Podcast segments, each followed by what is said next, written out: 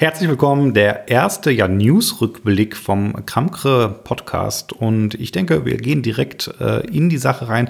Was sind die Themen, die ich äh, vorbereitet habe, so ein bisschen? Und zwar zum einen der VW ID3, den hat Volkswagen in der letzten Woche vorgestellt. Ähm, ich erkläre einmal, was es mit dem Namen auf sich hat. Und was ich auch noch erzählen wollte, ist, wo sich VW ein bisschen was, ja, ich sag mal, von Tesla abgeschaut hat.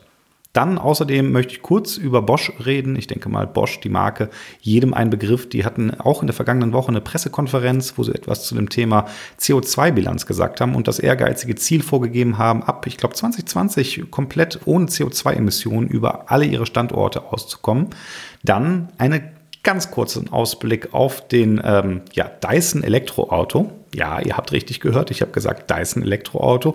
Jetzt neben Staubsaugern, äh, Handtrocknern und äh, Föhnen vielleicht demnächst das Elektroauto von Dyson. Da sind in der vergangenen Woche ein paar Patentzeichnungen aufgetaucht. Möchte ich zumindest kurz ansprechen. Und dann erzähle ich noch, was mich, was mich diese Woche noch erwartet. Und zwar ein Ausflug nach äh, Mercedes, nach Sindelfingen. Da möchte ich nur ganz kurz einen Ausblick geben, damit ihr vielleicht schon mal ein bisschen ja, gespannt seid für die nächsten Folgen. Und ja, los geht's.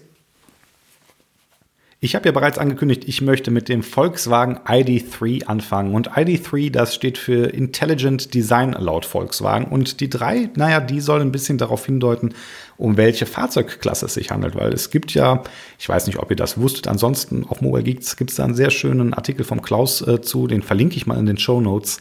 Ähm, es gibt verschiedene Fahrzeugklassen, vom Kleinstwagen, Kleinwagen, die Kompaktklasse, das wäre dann übrigens die Fahrzeugklasse 3, hin zu 4, 5, 6, 7, 8 äh, und 9. Dann sind das die verschiedenen Klassen bzw. Segmente. Vielleicht habt ihr schon mal was gehört. C-Segment, das ist jetzt wieder diese Fahrzeugklasse 3, wo halt auch dieser ID3 hingehen soll. Und das ist so diese ja, typische Kompaktklasse, man könnte auch sagen Golfklasse Audi A3, BMW 1er, Mini Clubman, die Mercedes-Benz A-Klasse, all das tummelt sich da.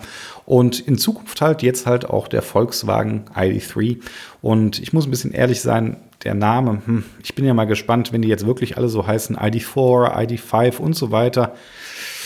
Ich weiß es nicht, ich weiß es nicht. Vor allem unter dem Aspekt, äh, dass man jetzt auch bedenken soll, dieses ID soll auch noch mal ja eine weitere Sache ähm, verdeutlichen. Und zwar soll das quasi ja jetzt die ähm, dritte, der dritte große historische Moment in der Geschichte von Volkswagen sein. Und zwar sagt man, der erste war der Verkauf des Käfers, das ja damals der berühmte Beetle das meistverkaufte Auto seiner Zeit war. Dann der zweite große ja, Hype oder der zweite große Meilenstein der VW-Geschichte, das war der VW Golf. Ich denke mal, kennt ihr alle. Ich glaube, das ist sogar heute noch das meistverkaufte Auto der Welt.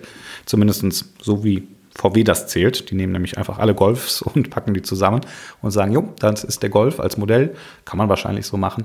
Und jetzt halt der dritte, der neue, rein elektrische ID3, der basiert auch auf der modularen Elektrobaukasten, diesen MEB-Kasten. Ich denke, der wird uns jetzt in Zukunft noch sehr, sehr häufig bewegen und ähm, begegnen, vor allem jetzt bei Elektroautos.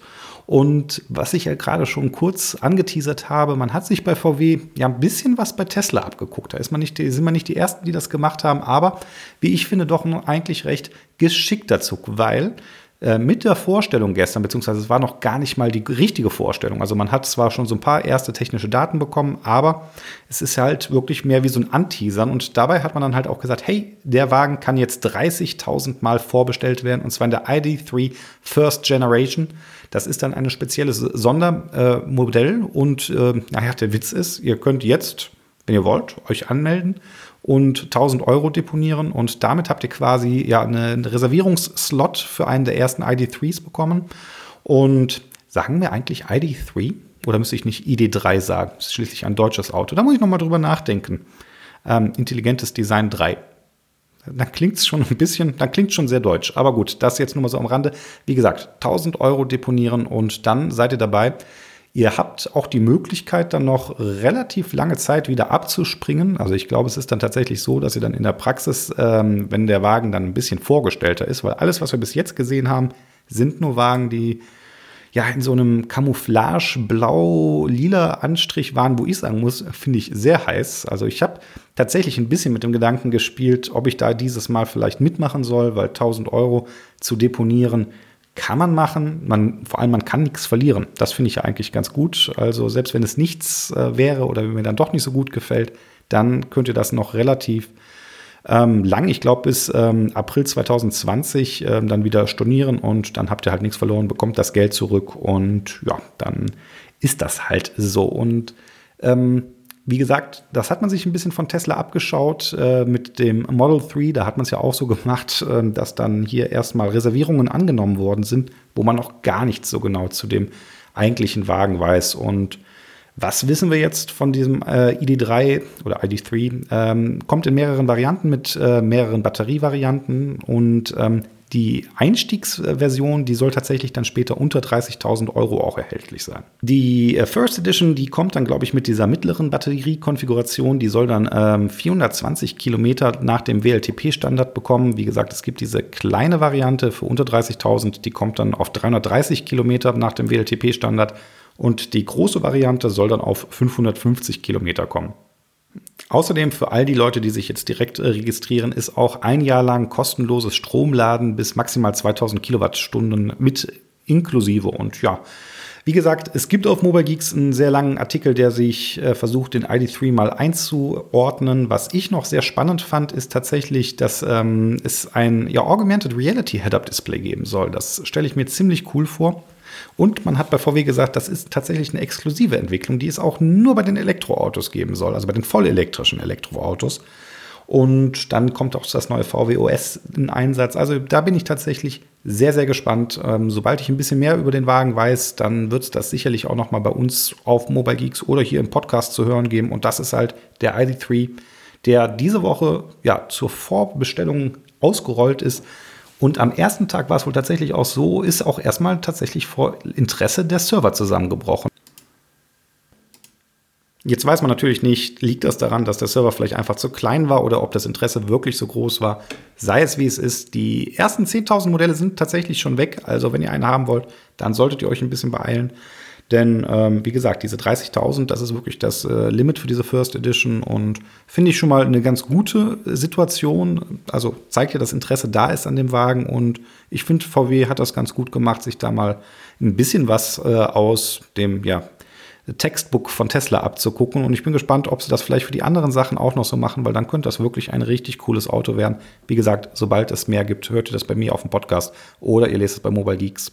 Ja, dann die nächste News, äh, die in dieser vergangenen Woche auch noch ja, aufgepoppt ist, und zwar die Firma Bosch. Die Firma Bosch hat auf einer Pressekonferenz bekannt gegeben, dass man versuchen möchte, ab 2020 an allen 400 Bosch-Standorten weltweit klimaneutral zu arbeiten. Und damit das Ganze gelingt, hat man sich bei Bosch gesagt, möchte man bis 2030 insgesamt 2 Milliarden Euro in dieses Ziel der Klimaneutralität investieren. Wobei auch da hat man schon gesagt, von diesen 2 Milliarden geht man davon aus, dass eine Milliarde dann durch Einsparungen wieder reingeholt wird. Aber nichtsdestotrotz eine Milliarde Euro ist schon äh, eine ordentliche Investition und das ist äh, auf jeden Fall, finde ich, eine News wert. Tatsächlich ist es so, dass man, wenn man sich mal überlegt, wie viel, ja, wie viel Energie verbraucht Bosch denn tatsächlich so, dann könnte man sagen, dass dieser äh, weltweite Energieverbrauch des Konzerns im vergangenen Jahr ungefähr addiert äh, ja die Stromnutzung aller Privathaushalte von Berlin und München zusammen war. Also das, was man an CO2-Emissionen rausgelassen hat. Erreichen möchte man die Ziele halt durch ja, verschiedene Maßnahmen, zum Beispiel durch Verzehnfachung des, äh, ja, der Eigenversorgung durch regenerative Quellen, also zum Beispiel Photovoltaikanlagen auf dem Dach oder Energieeinsparungen durch Wärmerückgewinnung oder Optimierung des Maschineneinsatzes. Und bis man es dann tatsächlich geschafft hat, bis 2030, sagt man, möchte man halt versuchen, durch ja Zukauf von Ökostrom oder halt auch andere ja, Kompensationen, ähm, also dann hier, es gibt ja Emissionshandel oder solche Sachen, wirklich versuchen, das Ganze ähm, so weit zu reduzieren. Und man sagt bei Bosch, und das äh, muss ich mal dazu sagen, ich habe ja Bosch auch schon das ein oder andere Mal kennengelernt. Äh, wenn Messen sind, gucke ich immer gerne bei Bosch vorbei, weil die doch einiges an interessanter Technologie zeigen. Und die sagen halt, das ist mehr als eine ja, PR-Aktion. Also sie sagen äh, jetzt ein Zitat, wir übernehmen Verantwortung für den Klimaschutz und handeln deshalb jetzt. Ne, das war ein Zitat von dem Denner. Und ich finde das ganz interessant, tatsächlich zu sagen, dass man halt nicht den Klimawandel nur als Langzeitziel oder als Langzeitproblem betrachtet, sondern dass man wirklich versucht, jetzt zu handeln. Macht man natürlich jetzt nicht nur aus purer Menschenfreude, sondern es gibt halt auch immer mehr Unternehmen zum Beispiel, die an der Börse, wenn sie Geld investieren, sagen, sie möchten das Geld ähm, ja klimaneutral investieren. Zum Beispiel Allianz-Konzern, der ähm, möchte nur noch in klimaneutrale Anlagen investieren. Und dann hat Bosch natürlich auf dem Kapitalmarkt auch da einen Vorteil. Ich denke mal, wir alle kennen ja Dyson Roboter oder den Dyson Staubsaugerroboter, den Dyson äh, Föhn, den Dyson Staubsauger generell. Und ähm, jetzt sind in der vergangenen Woche auch erste Bilder von der Patentzeichnung von einem Dyson Elektroauto aufgetaucht. Bei dem äh, Dyson Elektroauto, ja, da auf den Patentverzeichnungen, die sind bei mir auch, wie gesagt, in den Shownotes wieder mit drinnen. Da erkennt man noch nicht wirklich viel. Und man muss dazu sagen, dass die auch schon wieder fast zwei Jahre alt sind. Aber dass man bei Dyson an einem Elektroauto arbeitet. Das ist tatsächlich ja ein Fakt. Das ist auch bestätigt, soweit ich das weiß. Und ansonsten, was man auf den ja, Zeichnungen sehen konnte, auf diesen Patentzeichnungen, sieht erstmal aus wie ein, ja, ich sag mal, wie, was sind die beliebtesten Autos im Moment? Yeah, SUVs, genau. Und das ist auch bei Dyson jetzt der Fall. Wobei man jetzt bei Dyson durchaus sagen kann, dass sie versuchen, oder das ist auch so ein Zitat, was ich gehört habe, was dem Dyson zugeordnet worden ist, dass sie halt nicht ein ja, Standardauto bauen wollen, wie es alle anderen machen, sondern dass sie gesagt haben, hey, wir haben noch nie ein Auto gebaut, warum bauen wir es nicht äh, ein bisschen anders, als es alle bauen? Und äh, eine Sache, die aufgefallen ist, dass der Wagen sehr, sehr, sehr hohe äh, Reifen bekommen soll, also die dann einen geringeren Rollwiderstand haben und dadurch dann wahrscheinlich die elektrische Reichweite steigern sollen. Dass es sich dabei um ein ja, Elektroauto handeln soll, das gilt als relativ sicher. Ich meine, bei den Elektromotoren hat Dyson ja durchaus in den letzten Jahren einiges an ja, Forschungsarbeit reingesteckt und auch durchaus eine Expertise.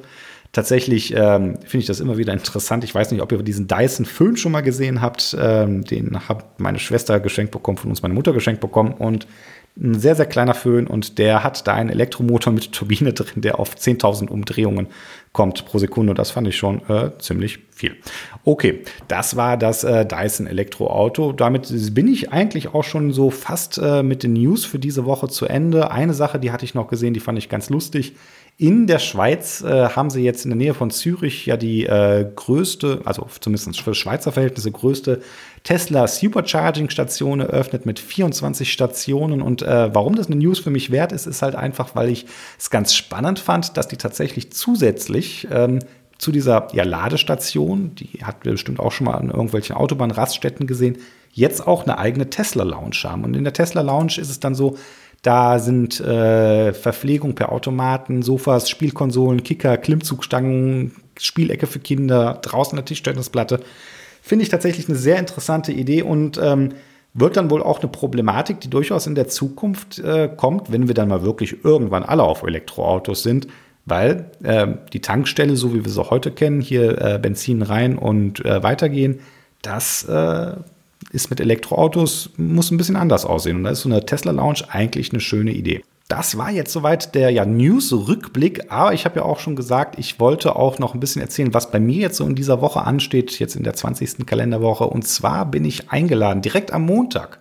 Und zwar eingeladen von äh, Mercedes-Benz auf den Tech Day ESF 2019, 2019 Sindelfingen. Und jetzt wisst ihr ungefähr genauso viel wie ich weiß, weil das Programm, das war um es mal vorsichtig zu sagen, ja, noch nicht sehr ergiebig mit dem, was denn tatsächlich passiert. Ich lese mal kurz vor. Äh, bis 10.30 Uhr ist die individuelle Ankunft in Stuttgart. Übrigens, ich reise per Bahn an. Ähm, zum einen, weil ich es dämlich finde, nach äh, Stuttgart äh, zu fliegen. Ähm, von Köln aus. Ich weiß gar nicht, ob es einen Flug gibt. Es gibt bestimmt einen Flug. Es gibt auch bestimmt genug Deppen, die das machen. Sorry, Leute. Also das sind, glaube ich, mit dem Zug nur drei Stunden mit dem ICE und dafür den Flieger nehmen. Naja, wer es muss. Äh, in dem Zusammenhang hört euch gerne noch mal hier diesen äh, Podcast von mir zu dem Volvo an, ähm, wo ich genau diese Thema, diese Frage aufgestellt habe, ob Fliegen halt gerade bei so Kurzstrecken wirklich immer sinnvoll ist. Egal. Dann 11.30 Uhr Begrüßung, anschließend Einführungsvorträge, ab 12 Uhr Lunch, ab 12.45 Uhr Beginn der Workshops und Expertengespräche, ab 16.30 Uhr Transfer zum Bahnhof oder Flughafen individuelle Abreise. Ja, das ist das äh, gesamte Programm, was ich jetzt für morgen vor mir stehen habe. Ich habe mal nachgeguckt, wofür ESF steht, damit ich wenigstens irgendetwas weiß. Ich, mal, ich habe einfach mal zugesagt, weil normalerweise sind solche Events immer spannend und äh, ESF steht für Experimental Safety Vehicles. Zumindest habe ich in der englischen Webseite gesagt. Ähm, deswegen wird das hier wahrscheinlich für äh, in Deutsch für experimentelle Sicherheitsfahrzeuge stehen. Ähm, ja, Und äh, das sind die Autos, wo Mercedes halt ja verschiedene Sicherheitssysteme testet. Ich denke mal, autonomes Fahren wird morgen ein Thema sein. Ich schaue mal, vielleicht mache ich tatsächlich von unterwegs einen Podcast. Ansonsten gibt es, denke ich mal, auf jeden Fall bei Mobile Geeks einen Artikel zu der ganzen Geschichte. Dann und dann wahrscheinlich auch einen Podcast zu dem Ganzen. Das war der Newsrückblick. Ich hoffe, hat euch ein bisschen gefallen. Wie gesagt, bei den Show Notes von mir könnt ihr unten in eurem Podcatcher, müsste der eigentlich angezeigt werden, der Link, gibt es dann noch Bilder zu den verschiedenen Nachrichten und ja, das war es erstmal. Ich hoffe, hat euch gefallen, das Konzept und ich, mein Gedanke ist jetzt, das wirklich einmal die Woche sonntags einzusprechen, dass man montags noch mal so eine kleine Rück, äh, ja, Rückblick bekommt, was in der vergangenen Woche vielleicht passiert ist, wenn man das eine oder andere verpasst hat. Falls es euch gefallen hat, wie gesagt, erzählt äh, anderen davon, Schreibt mir einen Kommentar bei Twitter oder hier unter meinen ähm, Blogartikel, den es dazu gibt. Und ja, danke fürs Zuhören. Ich bin der Marc von dem Kampka Mobilitätspodcast. Und ja, ich wünsche euch einen guten Start in die neue Woche.